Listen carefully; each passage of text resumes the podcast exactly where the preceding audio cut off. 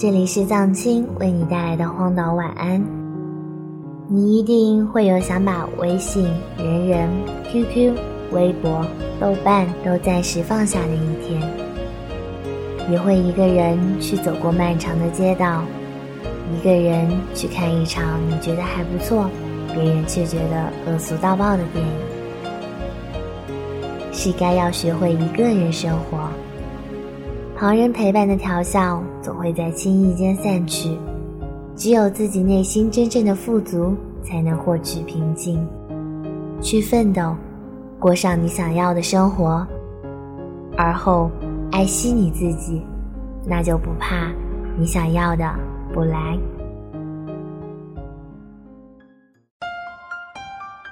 我是藏青。通过荒岛网络电台为你送上今晚的晚安曲，愿你今晚好眠，晚安。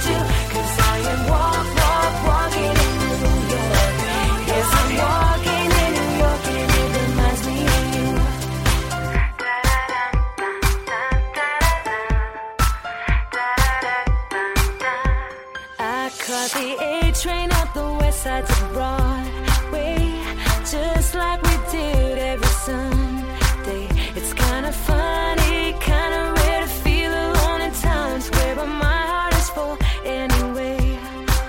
I was talking to my friends about all the good times, we feel like yesterday. You threw that snowball at my face by the tree at Rockefeller Place, and just like then, it's making me smile.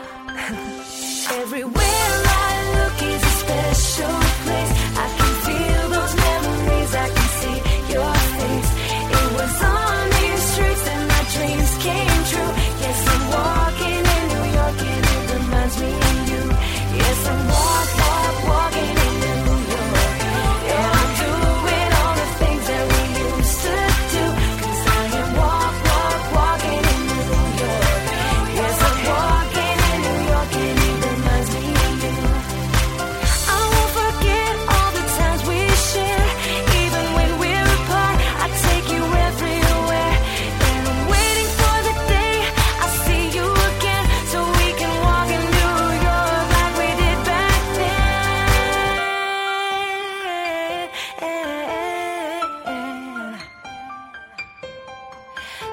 to the east.